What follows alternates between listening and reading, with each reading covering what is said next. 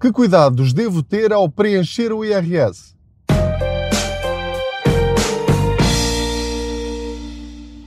Olá, eu sou o Pedro Anderson, jornalista especializado em finanças pessoais e aproveito as minhas viagens de carro para lhe dar boleias financeiras.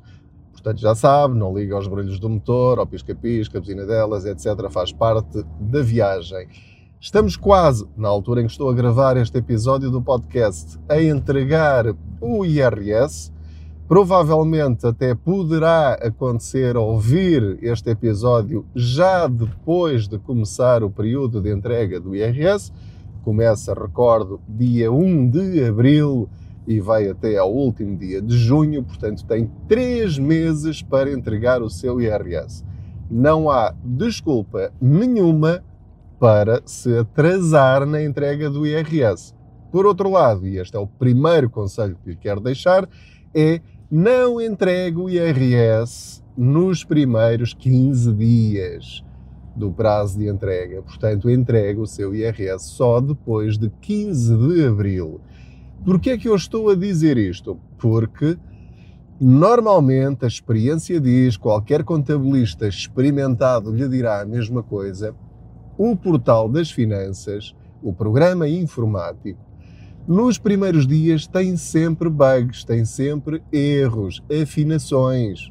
E isso é perfeitamente normal. Porquê? Porque todos os anos há alterações na lei do IRS. Há alterações que são aprovadas pela Assembleia da República, uma dedução aqui, uma dedução além, uma percentagem que muda, enfim, e tudo isso tem de ser adaptado no programa informático que faz as contas do IRS.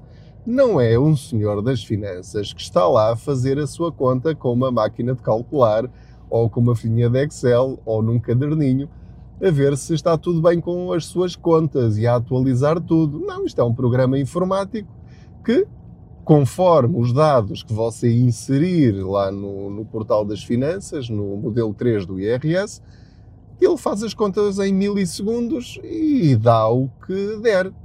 Mas, entretanto, como há pessoas e os próprios funcionários do Ministério das Finanças estão constantemente a testar e recebem alertas, como, por exemplo, já aconteceu em anos anteriores leitores do blog Contas Poupança, espectadores da rúbrica na SIC, que me contactam e que alertam para erros que encontraram, e eu reencaminho isso para as minhas fontes no Ministério das Finanças, e eles depois vão ver e chegam à conclusão: ah, pois é, pronto, vamos corrigir isso.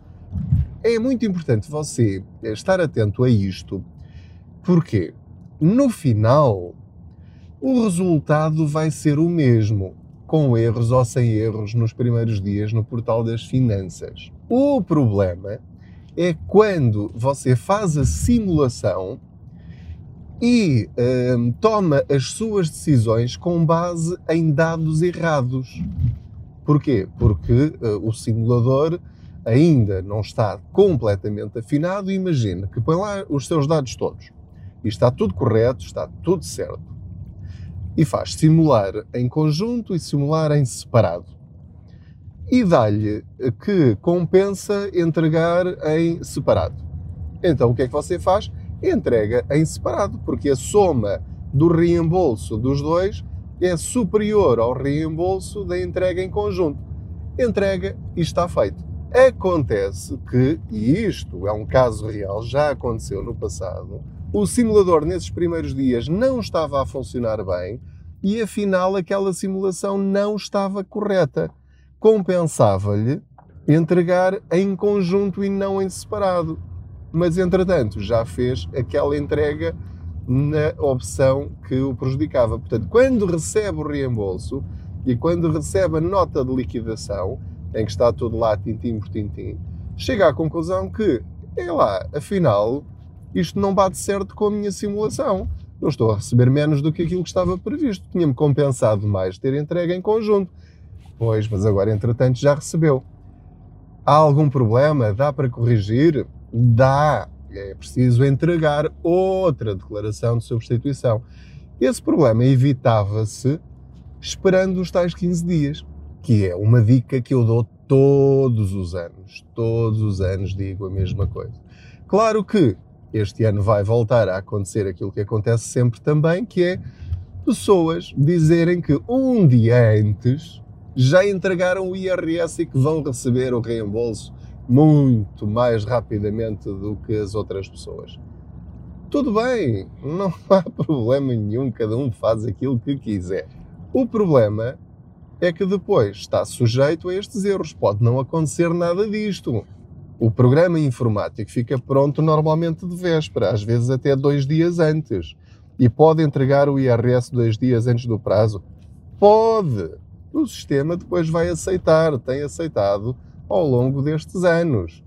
Só que o programa, muito provavelmente, ainda não está pronto ainda tem erros. Quer mesmo arriscar fazer opções erradas eh, para poupar dois ou três dias, ou uma semana, ou mesmo 15 dias? Bom, se precisa do reembolso o mais depressa possível, eu compreendo que as pessoas arrisquem um bocadinho. Por isso é que eu vos digo muitas vezes que o segredo está no planeamento se eu planear o meu ano financeiro, eu não preciso estar com pressa para receber o reembolso do IRS, porque eu sei que há muitas, muitas pessoas, milhares provavelmente, que contam com o reembolso do IRS para pagar o IMI. Ora, quando nós estamos à espera do reembolso do IRS para pagar um imposto, que nós já sabemos qual vai ser aproximadamente o valor. 12 meses antes, às vezes 3, 4, 5, 6 anos antes, já sabemos que é aquele valor que nós vamos ter de pagar todos os anos. Bom, nós só não temos dinheiro para o IMI na data correta se nós não nos planearmos financeiramente. É tão simples quanto isso. Está tudo nas nossas mãos não devia ser necessário estarmos à espera de uma receita incerta, porque pode haver atrasos, pode haver uma falha, podemos ser chamados às finanças para corrigir um determinado erro. Há vários imponderáveis, nós não dominamos, não está nas nossas mãos. E, portanto, estamos a arriscar um bocadinho. Quer fazer isso? Pode fazê-lo.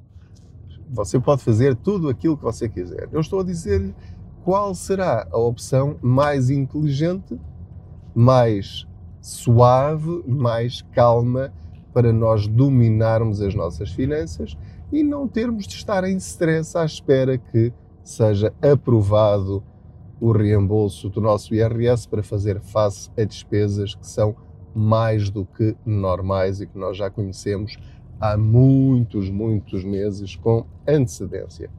Outra dica muito simples e prática é nunca entregue o seu IRS sem simular primeiro o valor do reembolso, entregando em conjunto e entregando em separado. Porquê? Porque conheço muitos casos de pessoas que vivem em união de facto e acham que, por não serem casadas, não podem entregar em conjunto. Claro que podem entregar em conjunto, basta que vivam juntas, mesmo na mesma casa, há pelo menos dois anos. É apenas essa regra. Se preenche esse requisito, então pode entregar em conjunto. Tem de ter a mesma morada fiscal, podem provar isso com uma declaração da junta de freguesia, mas o ideal mesmo é mudarem a vossa uh, morada fiscal para, para a mesma e assim já não dará erro nas finanças. Outro aviso que vos queria dar é para terem muito, muito cuidado eh, em relação ao IRS automático. São cada vez mais as pessoas que podem ter acesso ou que têm acesso ao IRS automático. Isto quer dizer que, através da aplicação para telemóvel ou através do portal das finanças, quem preenche determinados requisitos automaticamente aparece já a conta feita, com base em todas as informações que as finanças recebem ao longo do ano, da parte das empresas e da sua parte, e daquilo que fez ou não fez no e-fatura.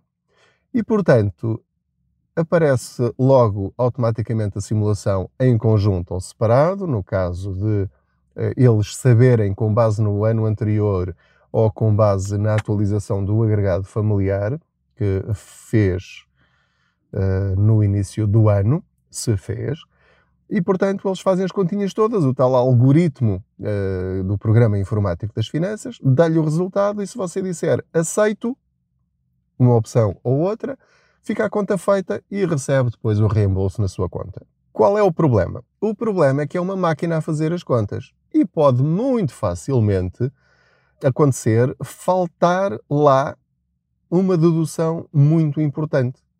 Uma qualquer. Pode ser de saúde, pode ser de educação, podem ser as rendas que não entraram. Uh, o senhorio se calhar esqueceu-se ou preencheu mal o formulário e as rendas da casa não apareceram lá. Uma hum, fatura de saúde, uma despesa importante, ficou pendente, não é fatura, e portanto não entrou em saúde e foi para despesas gerais familiares. E, portanto, se você não for confirmar, mesmo dentro da aplicação do IRS automático, porque pode fazê-lo, corre o risco de só por esse esquecimento ou essa preguiça perder algumas dezenas ou até centenas de euros. Isto não é brincadeira. É dinheiro seu que fica para o Estado. O Estado não se incomoda nada com a sua preguiça. O Estado ganha com a sua inércia. Porque é dinheiro que fica lá. Porque se você se mexer, se você corrigir tudo aquilo que for necessário corrigir a seu favor, é dinheiro que o Estado vai ter de lhe entregar no reembolso do IRS, que é dinheiro seu por natureza. É tudo legal. Não, você não está a pedir nada que não seja seu. Use os seus direitos, conheça os seus direitos, conheça a lei, quais são as deduções que entram, as que não entram, não faça nada de ilegal, mas faça tudo aquilo que pode que seja legal. É, é, é, tão óbvio que me custa estar a dizer isto. Mas há pessoas que só para não terem trabalho aceitam a primeira opção. Portanto, resumindo esta parte, pode aceitar o IRS automático na boa, desde que o seu IRS seja super, super simples. Ou seja, é, é trabalhador por conta de outrem, os descontos foram todos feitos naturalmente, não houve alterações nos seus rendimentos durante o ano que passou, eh, as suas despesas de saúde e de educação e todas as outras não são nada de especial e estão lá todas, confirmou isso, viu qual é a diferença entre entregar em separado e entregar em conjunto, escolha melhor, ok, está feito. Maravilha. Se tem mais deduções do que o habitual, confirme, recuse, altere, entregue manualmente, esqueça o IRS automático, tenha o trabalho todo, perde ali uma hora, duas horas, o que for necessário, espere os tais 15 dias e, entretanto, vai verificando tudo isso. Aproveite estes 15 dias para simular várias opções, para tentar, para, para tentar lembrar-se se não há qualquer coisa que se esteja a esquecer. Teste o englobamento se tiver outras fontes de rendimento. Por exemplo, se tem rendimentos muito baixos e até acha ou está mesmo isento de entregar o IRS, teste sempre incluir os juros que recebeu do banco de um depósito a prazo que tenha, Inclua talvez as rendas de casa, se tiver uma casa arrendada e tem aí uma fonte de rendimento. Inclua para ver se lhe compensa ou não fazer essa opção do englobamento desses rendimentos, porque pode ser muito vantajoso para si e pagar muito menos IRS ou receber de reembolso. Quem tem incapacidades, atestado de, de incapacidade multiuso, eh, ou alguém na família com esse atestado, veja se eh, fez tudo como deve ser e eh, está a utilizar as linhas específicas para essas situações, nomeadamente o seguro de vida, se está lá ou não, porque o seguro de vida para quem tem incapacidades é incluído, mesmo que esteja associado ao crédito à habitação, está incluído e pode ter uma dedução suplementar com isso. Nada destas coisas que eu lhe estou a dizer agora estão no IRS automático. Portanto, tenha isso em atenção. Não se esqueça também de que pode consignar meio por cento do seu IRS a uma instituição com a qual simpatiza, pode ser religiosa, cultural, de, de saúde, de apoio à deficiência, muitas, muitas outras. Portanto, tem uma lista de centenas e centenas de instituições que estão inscritas. Vai lá à lista, pesquisa, escolhe o NIF delas, inclui lá, e assim o Estado entrega a essa instituição que você escolher meio por cento do imposto que entregou ao Estado e que tem de pagar. Ou seja, não sai do seu bolso. É uma pequenina forma de você dizer como é que quer que essa pequenina parte dos seus impostos sejam gastos. Em vez de ter o Estado a escolher, escolhe você essa, esse meio por cento. Atenção, há duas cruzinhas. Há o IRS e há o IVA. Se puser a cruzinha também no IVA, o dinheiro todo que acumulou com 15% do IVA em restaurantes, hotéis, uh, passos sociais, uh, oficinas, etc, etc, etc, também vão para essa instituição. Se quiser fazê-lo, faz. Mas aí já sai do seu bolso. Ou seja, já não vai deduzir esse valor no seu IRS a pagar. Escolhe as duas ou só escolhe o IRS. O IRS não paga nada do IVA, sai do seu bolso. Mas pode dar também, desde que seja consciente. Se não lhe fizer falta, quer oferecer, oferece. Outra forma, se quiser oferecer alguma coisa a essa instituição, também pode fazer uma transferência do valor que entender para essa instituição. Assim, uh, se, optar por esta opção, é o Estado que entrega e não tem trabalho nenhum e vai lá ter na mesma. Em relação a isso, não tenho a mínima dúvida. Por último, queria pedir-lhe, por favor, que não invente no seu IRS. Se não percebe nada disto, ou mesmo pessoas muito autoconfiantes que acham, ah, isto IRS eu já faço isto há tantos anos que, que isto é super simples, nem percebo porque é que há pessoas que contratam uh, contabilistas para fazer isto. Bom, se for um IRS super simples, de acordo, tudo bem, não há necessidade nenhuma. Mas se tiver situações de óbitos, de heranças, de mais-valias, de muitas deduções, se tem fundos de investimento, ações, rendimentos no estrangeiro, enfim, se tem alguns anexos que tem de acrescentar, atenção, isto, uh, o facto de haver profissionais é por algum motivo. Qualquer situação que seja um bocadinho mais complicada do que o normal, não deve ter receio, pelo contrário, encorajo-o a gastar 20, 30, 40, 50 euros, o que for, e fale com um contabilista, com um profissional e entregue as coisas como deve ser. Não só pode maximizar o seu reembolso ou o seu IRS, como pode evitar erros de palmatória que depois vão dificultar o seu reembolso, vai ficar bloqueado e pode ter ali erros que depois, mais tarde, vão obrigá-lo a devolver aquilo que recebeu ou a ter de fazer correções e pagar multas. E isso é completamente desnecessário. Nós, quando estamos doentes, vamos ao médico, pagamos uma consulta. Neste caso, não, não é uma doença, é por prevenção. É, vamos fazer as coisas como deve ser. Devemos encarar essa despesa como uma despesa normal do IRS. Em muitos casos, diria eu, compensa ter essa despesa para entregar o IRS da melhor maneira possível e receber o máximo possível. Outro conselho que lhe quero dar: quando falar com o contabilista, diga-lhe qual é exatamente a sua situação.